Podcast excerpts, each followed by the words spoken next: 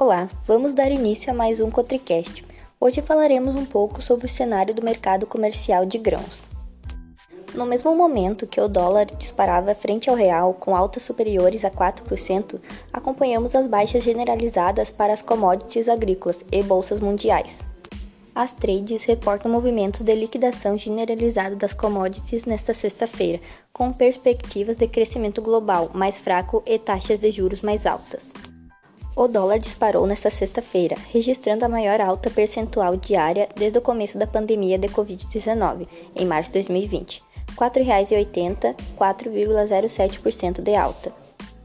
O dia foi de forte ajuste de posições no câmbio, movimento ditado pelo nervosismo global que fez o dólar lá fora atingir as máximas em mais de dois anos, por receios de um aperto monetário ainda mais acelerado nos Estados Unidos. Juros altos nos Estados Unidos podem drenar para o mercado norte-americano fluxo de capital hoje estacionados em outros países, como o Brasil. Preocupações com a economia chinesa, principal destino das exportações brasileiras, também pesaram. Na agenda de hoje, o USDA traz o relatório do embarque semanal, progresso da colheita e perspectiva dos preços dos alimentos. Chegamos ao fim de mais um Cotricast. Logo voltaremos com novas atualizações.